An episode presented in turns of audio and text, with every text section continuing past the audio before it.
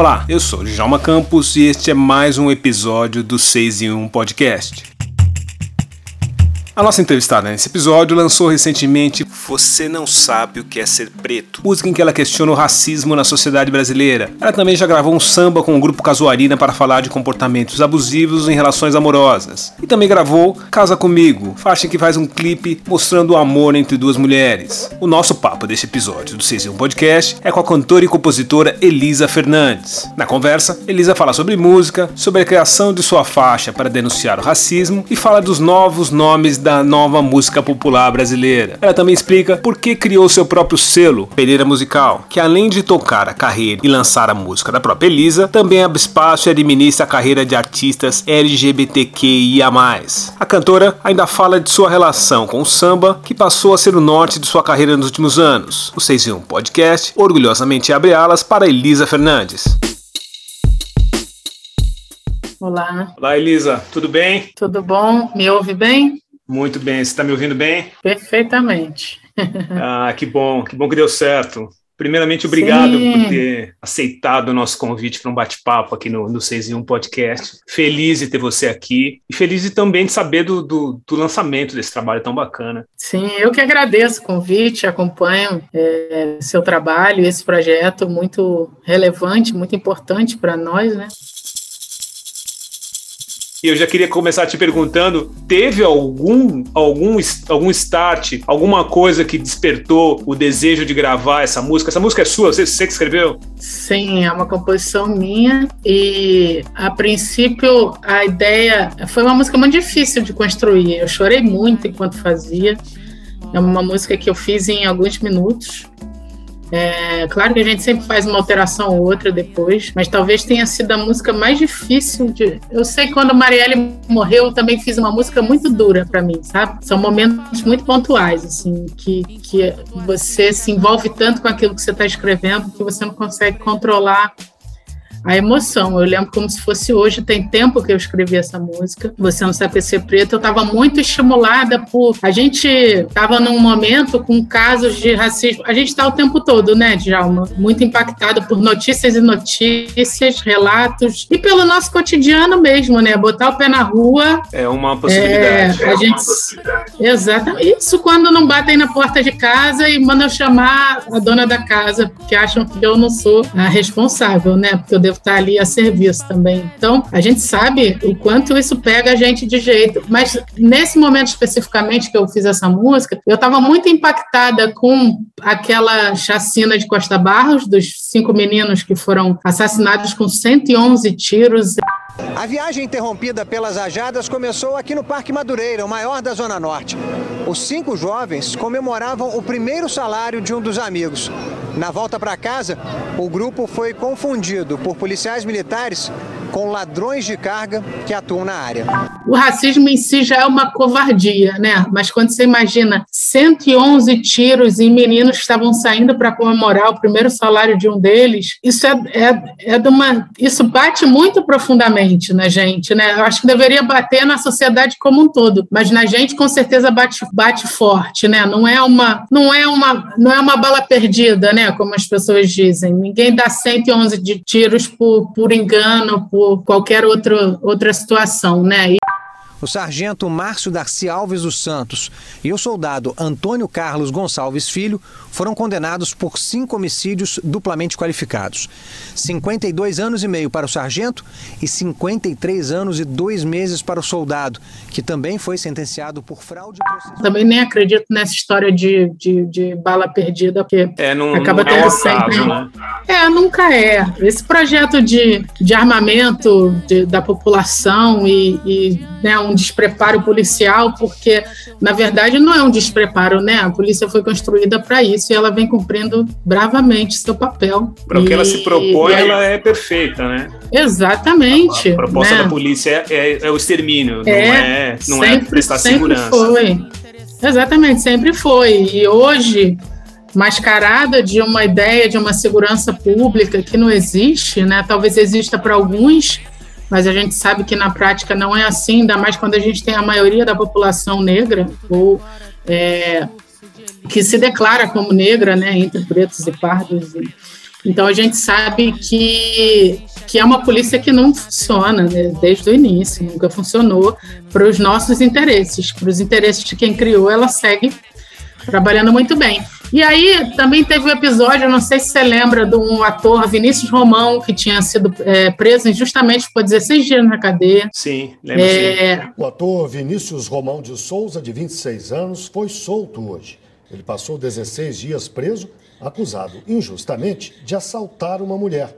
Há suspeita de racismo. A coisa ganhou uma comoção enorme e tal, e ainda assim ele se manteve preso por mais mantiveram ele preso por mais de duas semanas, né? Então, e a gente sabe que é uma história tão corriqueira, né, que pode acontecer com qualquer menino que ande na rua e será confundido. Ontem, inclusive, eu vi na TV um episódio de um senhor que foi confundido com um bandido por reconhecimento facial e foi para cadeia. Que às vezes a gente acha que conforme a gente vai ficando mais velho, isso vai parar de acontecer, porque fala, não, senhorzinho.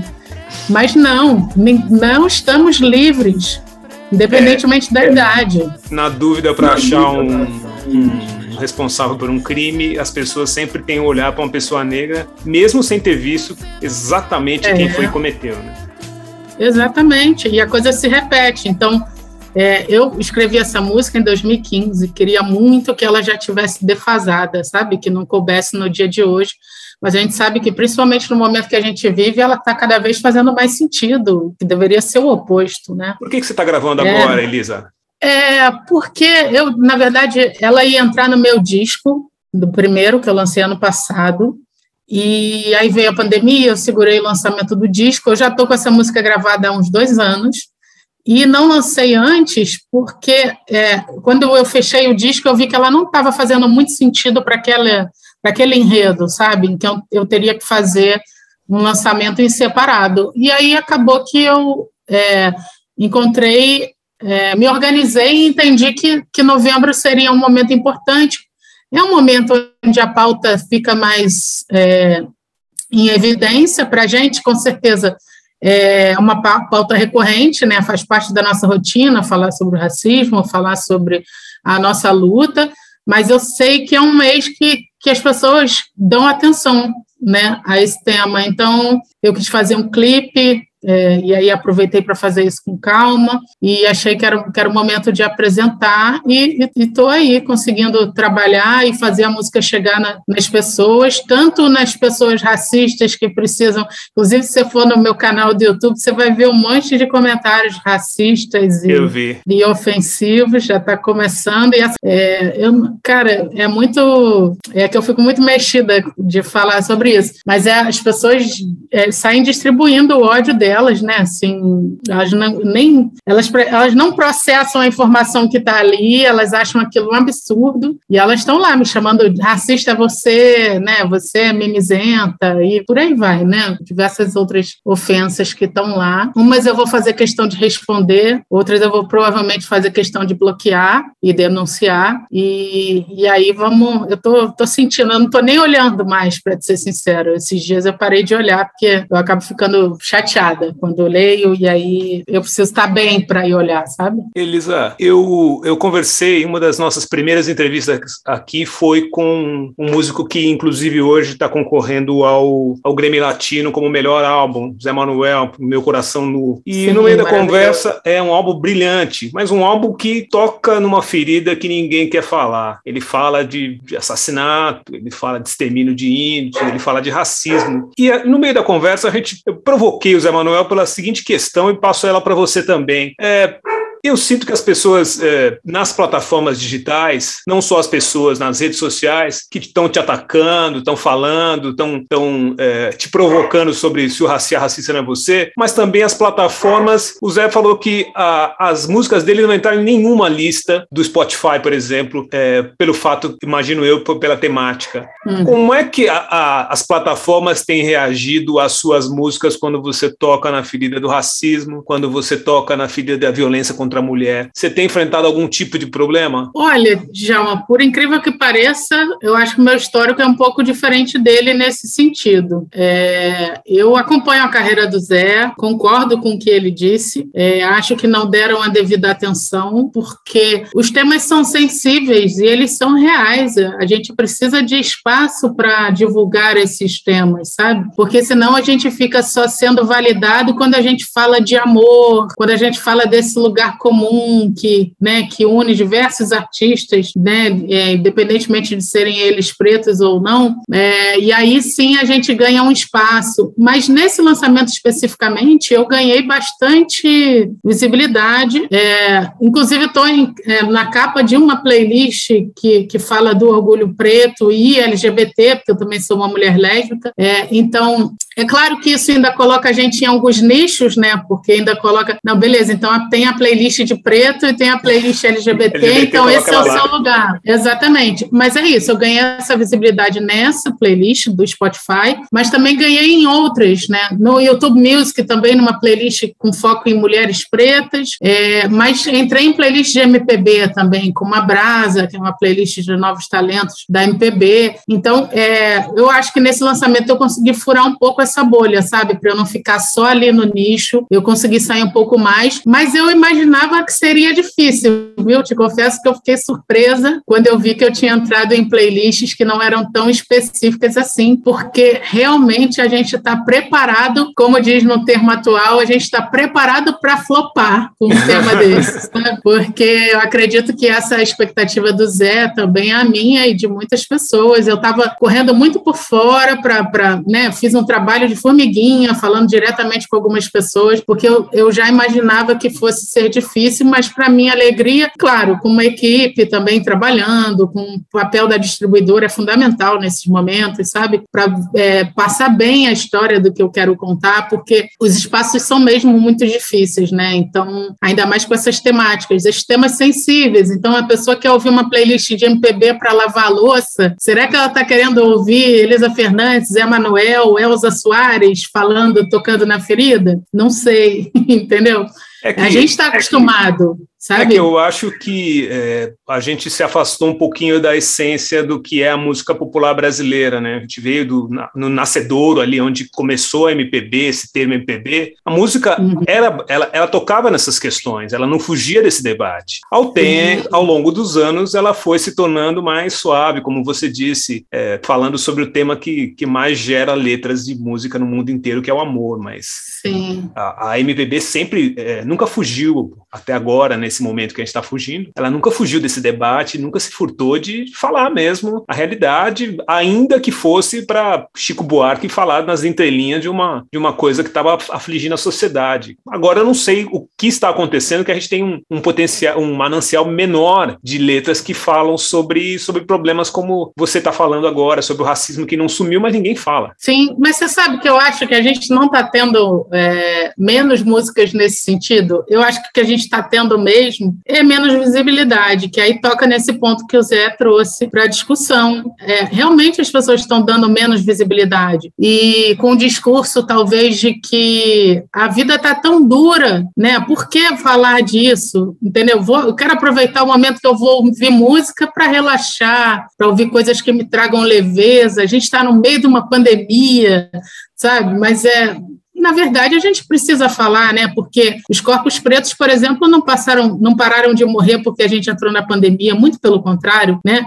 Morreram mais, e aí não só mais de tiro, não só mais desse racismo do dia a dia que nos mata um pouco, de pouco em pouco, mas passaram a morrer de fome, de desemprego, né? De, de, de próprio Covid, né? Por não ter como se proteger e não ter como se blindar, né? Algumas pessoas tiveram o privilégio de poder ficar em suas casas. A população preta desse país, que tem que sair 5 horas da manhã para trabalhar, em sua maioria, ela pode se privar de um trabalho? Né? Ela pode entrar numa quarentena? Não pode, a gente sabe que não pode, porque tem famílias para criar. E aí, quando a gente vê as políticas públicas tirando é, Bolsa Família, tirando, é, né, é, sucateando é, auxílio emergencial ou fazendo uso político dele no momento em que a gente está tentando comer, né? Você vê, enfim, As pessoas estão comprando osso para comer, né? A gente comprando osso. Comprando já, osso. já seria assustador, já seria assustador ver pessoas buscando ossos para suas refeições. Agora elas pagando por ossos, você é o,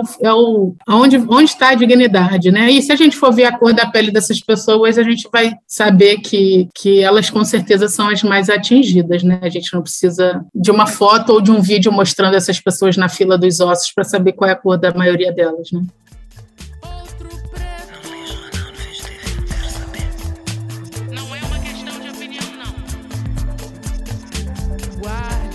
Elisa, você, é, os primeiros trabalhos que eu escutei, é, seus, seus primeiros trabalhos que eu escutei, você caminhava mais para um, um, MPB, tinha um, um, um acento ali mais próximo da MPB, e depois agora a gente está sentindo que você está fazendo uma guinada para o samba. Quando você faz essa guinada para o samba, eu automaticamente começo, é, principalmente agora que você está lançando essa música, eu começo a, a colocar o seu, na, na minha estantezinha imaginária, eu estou colocando o seu trabalho próximo ali da Leci Brandão, que fez isso Sim. e é, questionou muita coisa, a própria a música mais conhecida dela, mais famosa, né, o hit dela é Zé do Caroço, que é uma música extremamente política, extremamente é, uhum. dedo na ferida, como eu gosto de falar. E você está sentindo que a sua carreira está caminhando para esse, esse, esse samba samba mais a essência do samba, de questionar, das narrativas, de falar de problemas, de se aproximar da Alessi mesmo. Total. Alessi é uma das grandes influências. Eu acho que não dá para ser sambista preta, mulher, lésbica, são muitas conexões aí, é, e, e, ignorar a obra e a presença e a história da, da Alessi dentro da nossa música. É, inclusive, é, músicas dela fazem parte do meu repertório, como essa que você citou, que é uma das mais conhecidas, né, Zé do Caroço. Sim. É, embora seja uma música de política, como você bem falou, que toca nas feridas, é uma música que tem muita entrada, né, ela tem muito acesso, pessoas é, que, que não se aprofundam tanto no tema se envolvem com essa música. Esse é o poder da arte, né? A gente chegar em lugares onde as pessoas nem estão tão dispostas a falar sobre o tema assim. É, assim como fez Jorge Aragão, é, quando ele fala elevador é quase um templo, né? Ele está mandando na lata, entenda, né? Entendedores entenderão, entenderão entendeu? Né? Mas é, temos muitos exemplos, né? A, a, música brasileira, como você bem falou agora há pouco, ela é construída de pessoas que levaram para dentro da arte essa cultura e o samba tem isso muito forte. Eu sou do samba, eu sou de escola de samba, eu sou da Portela, eu tenho comecei na União de Acrepaguá, que é uma escola bem menor, é, esses valores da nossa sociedade através das músicas e então não tenho como fugir disso. Eu acho que eu fiz um caminho, eu fui ali na MPB, nessa MPB de amor e tal, porque ela faz parte, né? Todos esses artistas que eu estou citando aqui são artistas que também falam de amor. Emílio Santiago sempre falou de amor, o próprio Jorge Aragão fala muito de amor, mas a gente tem o um momento da luta, né? E, e eu queria lançar esse primeiro trabalho de MPB, eu queria que as pessoas me conhecessem como cantora e compositora, porque existe muito uma ideia dessa cantora de MPB que fica cantando é, músicas dos homens. Eu queria que as pessoas soubessem que as músicas eram minhas, né? Porque é tão importante, às vezes a gente fica um show inteiro falando, ah, essa música que eu vou cantar agora é minha, a próxima também é minha e tal.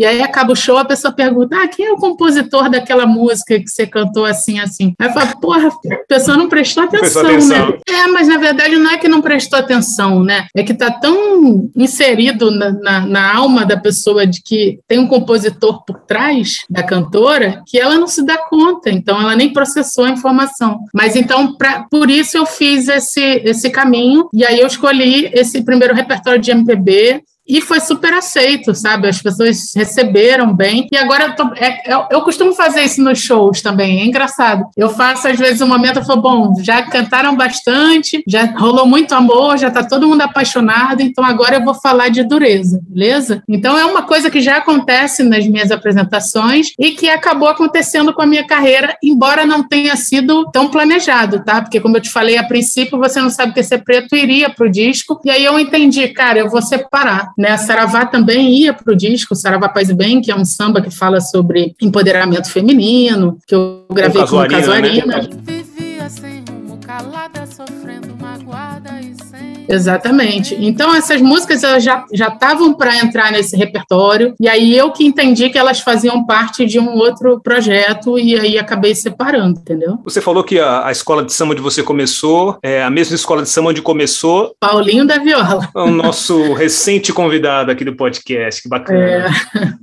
Paulinho da Viola começou na, na União de Jacarepaguá e depois acabou se transferindo para Portela. E eu, dadas as devidas proporções, também fiz esse movimento, que estou completando 20 anos de Portela. Hoje em dia eu sou diretora de alegoria da escola, já fiz coisa aberta lá. E hoje essa é a minha função, que eu já desempenho há uns 5 anos, 6 anos, por aí, não lembro. Mas eu desempenho com maior amor, eu adoro essa função e eu sou geralmente responsável pela, pelo abre-alas da escola, então uma responsa grande, mas que eu adoro fazer. Eu amo carnaval, amo a Portela. Meu padrinho é o Monarco, né? Da velha guarda. No intervalo entre a gravação e a publicação desse episódio, a gente perdeu o sambista Monarco, que é padrinho musical de Elisa Fernandes e é citado por ela como uma de suas grandes referências. E o Dimar Diniz, o Monarco, faleceu no dia 11 de dezembro de 2021, aos 88 anos, devido a complicações de uma cirurgia no intestino. Autor de clássicos como Quitandeiro e Vai Vadiar, Monarco era presidente de honra da Portela. Os números da Covid e a situação da pandemia também mudaram entre a gravação da entrevista e a data da publicação. Proteja-se da Covid. E fica aqui a nossa homenagem ao Messi Monarco. Saiba que me tens tão grande adoração. Eu sigo a ordem. Então eu sou tô completamente envolvida com samba. Eu só consegui, eu só comecei mesmo me apresentando para o público que não me conhecia de uma outra maneira. Mas o samba está sempre ali na minha vida e é isso. O trabalho que virá, as pessoas vão, vão se habituar a ver muito samba, porque vem muito samba por aí. Eu, antes de começar a entrevista com você aqui, é, eu já tinha escutado uma música sua, que é Casa Comigo, que eu acho uma música belíssima, que é uma parceria sua com a Ana Sushi, é isso? Eu ouço a tua voz que é um que mostra Isso. um casamento de duas mulheres. E eu não sei porquê, mas eu lembrei é, da primeira vez que eu escutei é, Meninos e Meninas da Legião Urbana, que ela falava ali meio nas entrelinhas sobre o amor entre dois meninos, e confesso que na época eu era garoto e não peguei essa referência. Mas eu queria te perguntar o seguinte: você acha que a gente já chegou num ponto onde a gente pode falar numa letra entre o amor entre duas pessoas, é, duas pessoas é, do mesmo sexo, que se amam, que cabe isso na letra já, as pessoas vão aceitar? Ou cinco minutos depois de ouvirem a sua letra, elas vão lá no, no Instagram, na sua conta do Instagram, na sua conta do YouTube, vão começar a te apedrejar e vão começar a negativar o seu, seu, seu clipe? Olha. as pessoas se incomodam muito, né, com a vida alheia e com, com o modo de viver do outro, né. É, eu, por ser uma mulher lésbica, eu tenho, claro que esse tema passa muito pela minha vida, mas se você for acompanhar as músicas do primeiro disco, em determinados momentos, elas deixam claro que eu estou que é uma mulher falando para outra mulher. Sim. Mas eu vejo casais héteros se declarando com elas, sabe? Volta e meia me marcam, eu vejo pessoas que casam e tocam no casamento, é, e que são casais héteros, e a música fala de. de uma, é uma mulher cantando para outra. Então, eu acho que, assim, é, em sua maioria, as pessoas aceitam bem, sabe? É, a gente tem realmente as, as pessoas raivosas. E tem gente que é assim, é aquilo, ela pode ser lésbica para lá, sabe? A distância e tal elas só não querem se relacionar muito, né? Porque se incomodam, né? A, liberdade acaba incomodando. Mas numa música, elas estão geralmente mais abertas. Com você não sabe que é ser preto é um pouco diferente, porque o racismo é, é, é complicado, é um pouco mais complicado, porque é, ele vem matando há muito, muito tempo. Agora a gente vem se posicionando muito com relação a, a, a tanto a orientação sexual quanto a sexualidade, né? Que a gente vive um momento de muitas rupturas, né? De muitas quebras de tabus e tal. Mas é, eu sinto que com o racismo as pessoas ainda são mais odiosas nas redes sociais. É isso que eu quero dizer, sabe? Eu acho que com relação a, a a, o fato de eu ser lésbica e as minhas músicas retratarem isso, as pessoas lidam um pouco melhor, como já lidam há muito tempo com Adriana Calcanhoto, Ana Carolina, Angela Rorô, Betânia e tantas outras mulheres. É, é porque algumas delas não, não deixam tão explícito, é, tão explícita essa questão. Principalmente Betânia, que é uma cantora, né? Mas acho que são muito compositoras, como é o caso de Adriana Calcanhoto e Ana Carolina, eu acho que tudo sempre esteve muito evidente, as pessoas sempre cantaram as músicas e tal. Mas, assim, ataques acontecem. Eu te confesso que eu não, não sofro muitos nesse sentido, não. E nem, e nem percebo, sabe? Eu acho que é uma coisa mais velada, sabe? Eu acho que as pessoas podem ter seus preconceitos, e elas têm, eu não tenho a menor dúvida que elas têm, principalmente porque eu lancei um clipe que é um casamento lésbico, né? Então, com certeza, elas têm suas questões, mas elas não vão com esse, com esse ódio todo, é, como elas se sentem livres para ir quando a temática é o, é o, é o racismo, sabe? Porque é um país altamente racista, em que grande parte da população reconhece que o país é racista, mas ninguém se reconhece como racista. Eu não sei como pode, né? A conta é um, não fecha. É um assunto que mexe com, com a, mexe muito intimamente com a nossa estrutura social. Então, para você admitir que você é racista ou que existem situações onde o racismo modifica tudo, você tem que transformar quase todas as situações a partir do racismo, e ninguém quer fazer isso. Então, para você mexer, no, por exemplo, estamos aqui conversando, dois negros, mas você liga a televisão, você fala que o Brasil é racista e você não vê negros na televisão, mas ninguém quer admitir, apesar da gente não ver negros apresentando programas e raramente ver um repórter, ver uma pessoa negra é, em uma situação que não seja de um personagem compondo o, um, um assunto de uma matéria. Então, o racismo acho que mexe muito com a essência do brasileiro e principalmente o brasileiro que domina essas, esses veículos de comunicação, as revistas, é, em geral, é, querem falar sobre, sobre racismo no nosso lugar, falar sobre o que é ser racista. Você vê muito texto em jornal uhum. pessoas brancas assinando o texto, né? Então, Exatamente. Quando você assume a narrativa, tem uma força muito maior do que se for uma pessoa não, não negra, mas que evidentemente ninguém quer admitir. E isso faz com que a gente tenha que mudar tudo. É, é, é bem complicado. Então incomoda menos, assim. Não, não a mim. Estou falando do, da opinião. Sim. Se, é. se você é lésbica, se você não é, se eu gostar da música, se a música não, não citar isso diretamente, voltando para a minha é. pergunta, eu posso usar a Exatamente. música com uma válvula meio escapista e tá tudo certo. Uhum. Sim, ainda paga de inclusivo. Exatamente. E eu te perguntar uma coisa: é, você lança seus discos pela sua própria, pelo seu próprio selo, gravadora, né? O fato de Sim. você tocar nesses, nesses assuntos tem a ver com essa ideia de liberdade? Ou é um movimento que eu tô, tenho visto que está tá acontecendo muito? Inclusive, vi alguns artistas e dos artistas é, que eu vi recentemente, o Thiaguinho assumiu, a, assumiu o comando da carreira dele do começo ao fim. Daí eu pergunto para você se, se isso tem a ver com liberdade ou com a questão é só pura e simplesmente que movimenta tudo também a economia do seu negócio, né? Sim, eu acho que tem a ver com liberdade, tem a ver com, com autonomia. É, eu, eu me incomodo muito de ver pessoas gerindo um trabalho que eu sei para onde poderia caminhar, porque às vezes as pessoas não conseguem identificar as potências do trabalho de pessoas pretas, é,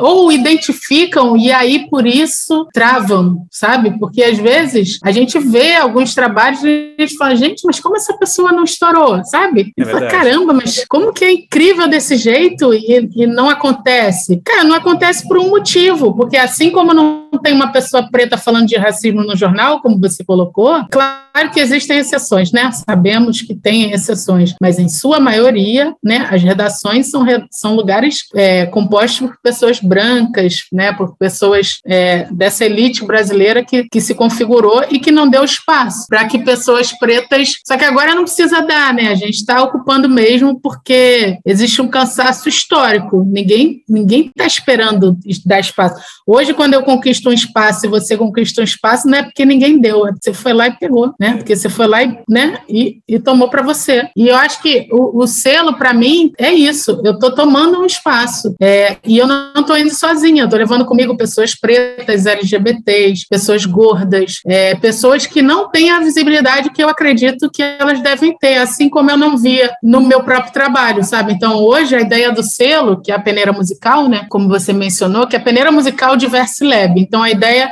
é ser um laboratório de diversidade, né? Então a gente foca prioritariamente em artistas é, com essas características que eu mencionei, mas não só, mas prioritariamente. Os artistas com foco que eu trabalho e que a gente faz o planejamento profundo, desde pegando carreira, alguns a gente trabalha 360, que é o caso de Zerzil, que é um artista trans que, que vem crescendo demais, é um artista trans sertanejo e que se reconhece como uma pessoa não binária. Então a gente vem trabalhando fortemente para que é, é, é, essas barreiras sejam rompidas. Então, é, é, é muita luta, mas a gente está avançando. Eu vejo o avanço real, eu consigo olhar para as nossas carreiras e, e para a sociedade, apesar de todas as dificuldades, eu consigo ver progresso, eu consigo ver que a gente está avançando e ocupando, ainda não os devidos lugares, mas ocupando alguns lugares importantes. É, a estrada é longa, né? O trabalho foi muito bem feito, né? É profundo. Elisa, eu vejo que o seu trabalho tem uma repercussão, até pelo, pelo público que eu imagino que ele atinja, tem uma repercussão muito bacana na internet e que Sim. hoje a internet é o que faz ecoar os outros veículos de comunicação, né? Então, é, a partir da internet, a televisão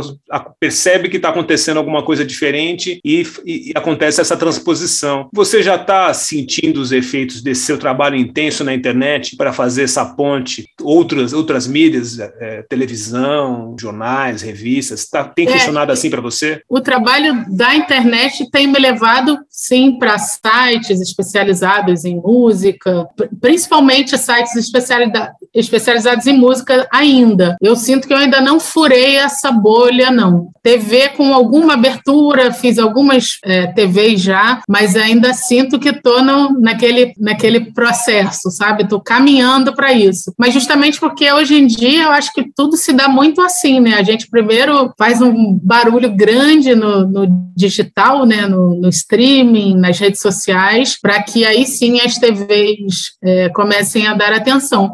Mas, por outro lado, hoje a gente não depende tanto delas, né? A gente consegue realizar nosso, nosso trabalho e construir nosso público, nossa base de fãs e, e fazer nossos shows com, com com pessoas já acompanhando sem essa necessidade, né? Um tempo atrás isso era ainda mais difícil, porque você não tinha nem a internet, você não tinha a TV, os veículos de comunicação e também não tinha a, a internet. Então hoje pelo menos a gente tem esse aliado, né? Se a gente fizer um bom uso, eu faço um bom e moderado uso. Eu tenho muito cuidado, eu tenho muito receio de ficar refém, de não, sabe, de viver ali na rede social o tempo todo. Então eu faço tudo bem programadinho para não, não me perceber fazendo dancinhas sem fim e entrando em, é, é, num looping, né? Porque aí você não consegue sair dali. É, tem gente que parece que mora no Instagram, né? Que não tem uma vida à parte. Eu fico bem impactada, assim. Não é uma coisa que eu desejo. Eu acho importante, mas não é o que eu desejo, sabe? Importante estar ali, mas não o tempo todo, né? É, você é uma artista que canta, é, as suas letras é, traduzem o que você o que você pensa, né? Porque eu vejo muito artista, como a gente está falando aqui, que tem uma opinião muito forte Nas redes sociais, debate altos temas, mas a gente passa longe de ver isso na temática das letras. Eu falo, ah. peraí, tá discutindo racismo, mas isso não chega na música, isso não, não, não, desembarca na música. No seu caso, sim, e eu acho,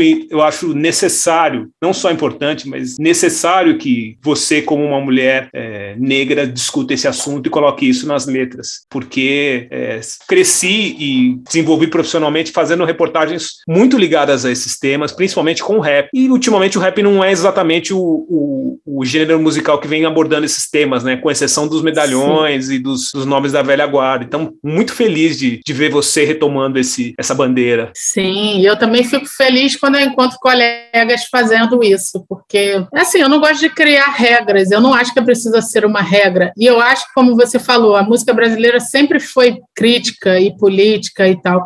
E a gente tem uma obra como a da Elsa, que sempre passou por esses temas, né? A Leci, o próprio Jorge Aragão, como eu mencionei, e são pessoas que falavam, falaram de tudo ao longo de suas trajetórias, né? Só me, me incomoda quando não fala, porque fica parecendo que não existe. E, e a gente precisa ter noção da importância de um artista, sabe? Se a gente tem uma visibilidade, se a gente tem a possibilidade de fazer as pessoas, o que sai da nossa caneta, né? Chegar nos ouvidos das pessoas, a gente tem que ter esse cuidado, porque são temas que me incomodam e que incomodam a muita gente. Então, quando a pessoa às vezes não tem um alcance, estou falando cidadão comum mesmo, que não, que não é artista, que não vai pegar um microfone e falar dos questionamentos da sociedade e tal, ele se vê num artista e fala, pô, que bacana que essa pessoa está falando das coisas que também me, me são sensíveis, sabe? Então, na verdade, sabe, eu nem planejei ser essa artista. Eu, honestamente, eu poderia ser a artista que, que só fala de amor, mas eu não sei ser essa artista, entendeu? Eu não poderia ser essa artista. Eu acho que tem, tem grandes personagens da nossa música e da nossa história em suas diversas áreas que não aprofundam essas temáticas, mas eu não consigo. Me fere, me agrediria diariamente não poder levar esses temas para o meu trabalho, sabe? É que o, esse, esse, esse tipo de assunto recentemente começou a, a ter espaço muito por conta das redes sociais, do YouTube, mas antes os principais artistas acho que se sentiam muito mais confortáveis, até pelo gerenciamento que era dado por grandes gravadoras, as as gravadoras, as majors, como se dizia há pouco tempo atrás, é, não era exatamente o tipo de, de assunto que eles gostariam de ver no, na faixa 2 do, do disco X de uma banda que poderia vender um milhão cantando músicas românticas e vai vender 150 cantando música crítica, na opinião deles, né? Mas existe o público, existe o, o público que consegue entender que, como você falou, olha, tem esse momento do show que eu vou cantar músicas românticas, tem um momento do show que eu vou eu vou apertar um pouquinho. Acho é isso. Eu o público acho... é mais inteligente, né, Lisa? Então, eu acho que o público sempre foi inteligente, sabe? Eu acho que o que acontece é que o público ele é subestimado na grande maioria das vezes, sabe? É, as gravadoras, os selos, as mídias, elas partem do princípio que o público só vai gostar daquilo. E a gente é tanta coisa, né? Eu sou capaz de, no mesmo dia, ouvir forró, sertanejo, MPB, samba, funk. Por que eu sou tão diversa e tem que acreditar que o meu público não, sabe? Por que, que eu posso ser tantas coisas e tem que acreditar que as pessoas só vão gostar de mim se eu fizer essa MPB bonitinha, que, que tem um monte de gente fazendo hoje em dia. E aí eu volto a dizer assim: existe uma, uma até um modelo curioso assim, que existem duos e, e artistas hoje, em sua maioria brancos, né?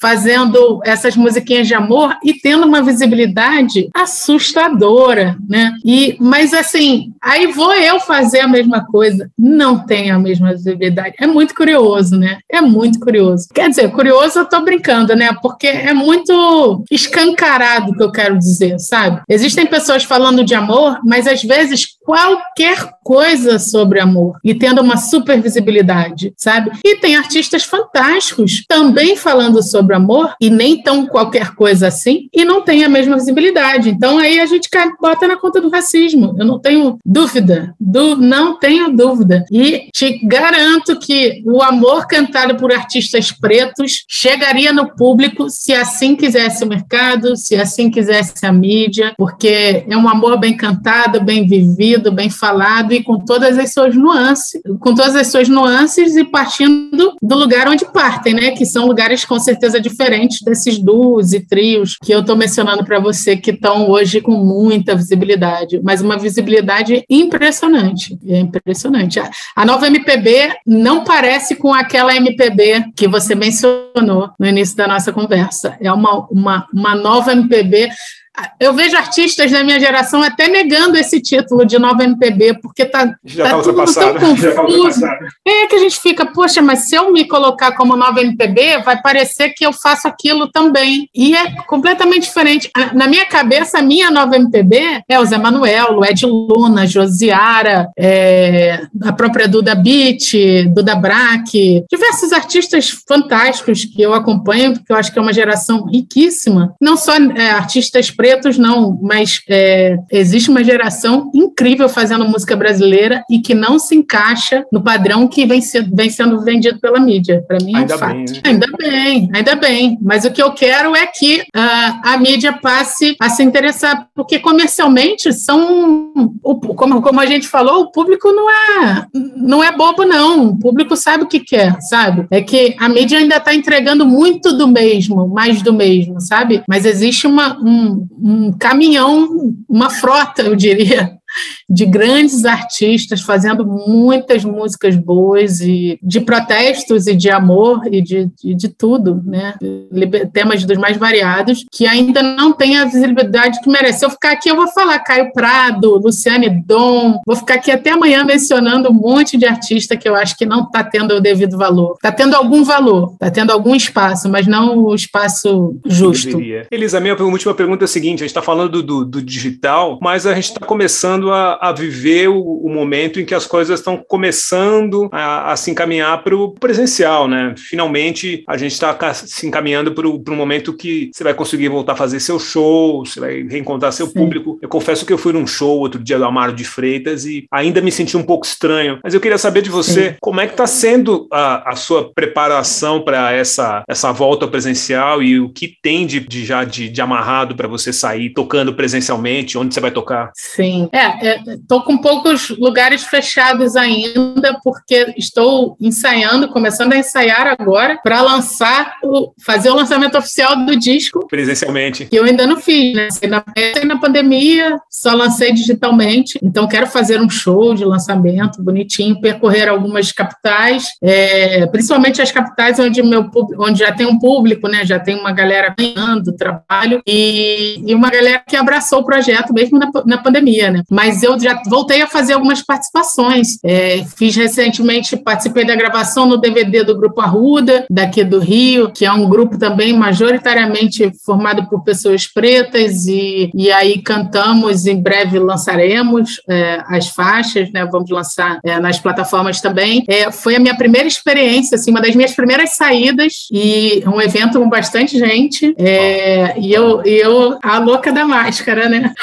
Eu com, com a máscara máscara, tirei só para cantar e depois coloquei de novo. E, e é isso, eu estou me adaptando. É, embora as taxas estejam caindo e a gente esteja caminhando, ao que tudo indica, para o fim dessa tragédia toda, né, eu ainda não me sinto 100% segura, não. Eu estou na fase de adaptação. É, vou cantar agora numa outra roda, mas eu, eu estou me preparando, porque provavelmente o lançamento se dará num teatro, num local fechado, né? Então eu quero que eu quero fazer, mas quero fazer fazer de uma forma em que estejam todos seguros, né? Mas vai rolar, eu estou confiante, assim. Acho que o, o, pior já passou e diante de todas as situações que vivemos no nosso país, é até de surpreender que, que esteja de fato passando, porque em um determinado momento parecia que não ia acabar. É verdade. Eu queria te agradecer pela, pela presença aqui, pela, pela visita ao podcast. É engraçado, é, eu, eu tenho a impressão que você já é tão presente no podcast que eu, que eu já tinha a impressão que a gente já tinha,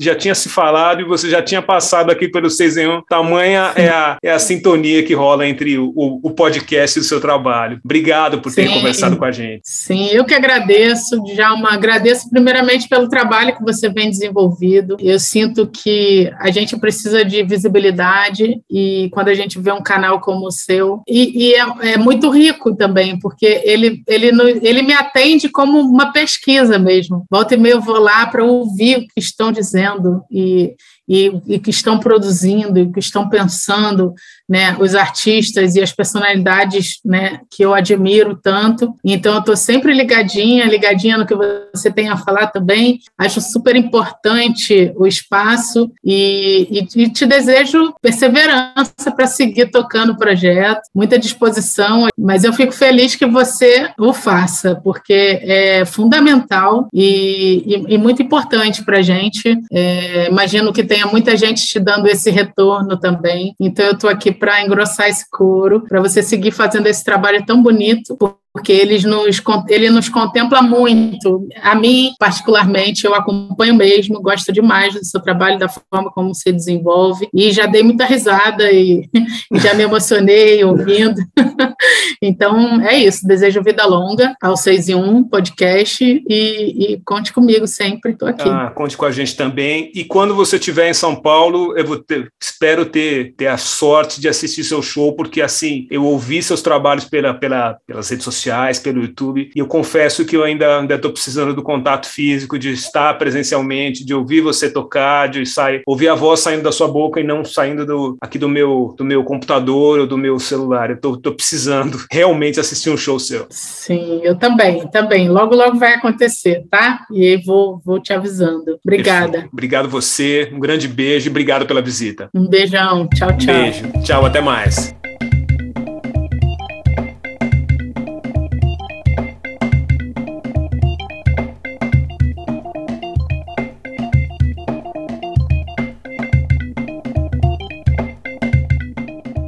Antes de terminar esse episódio, a gente deixa uma dica para você curtir durante as férias e dias quentes deste verão com pandemia. A dica é a ótima série Harlem.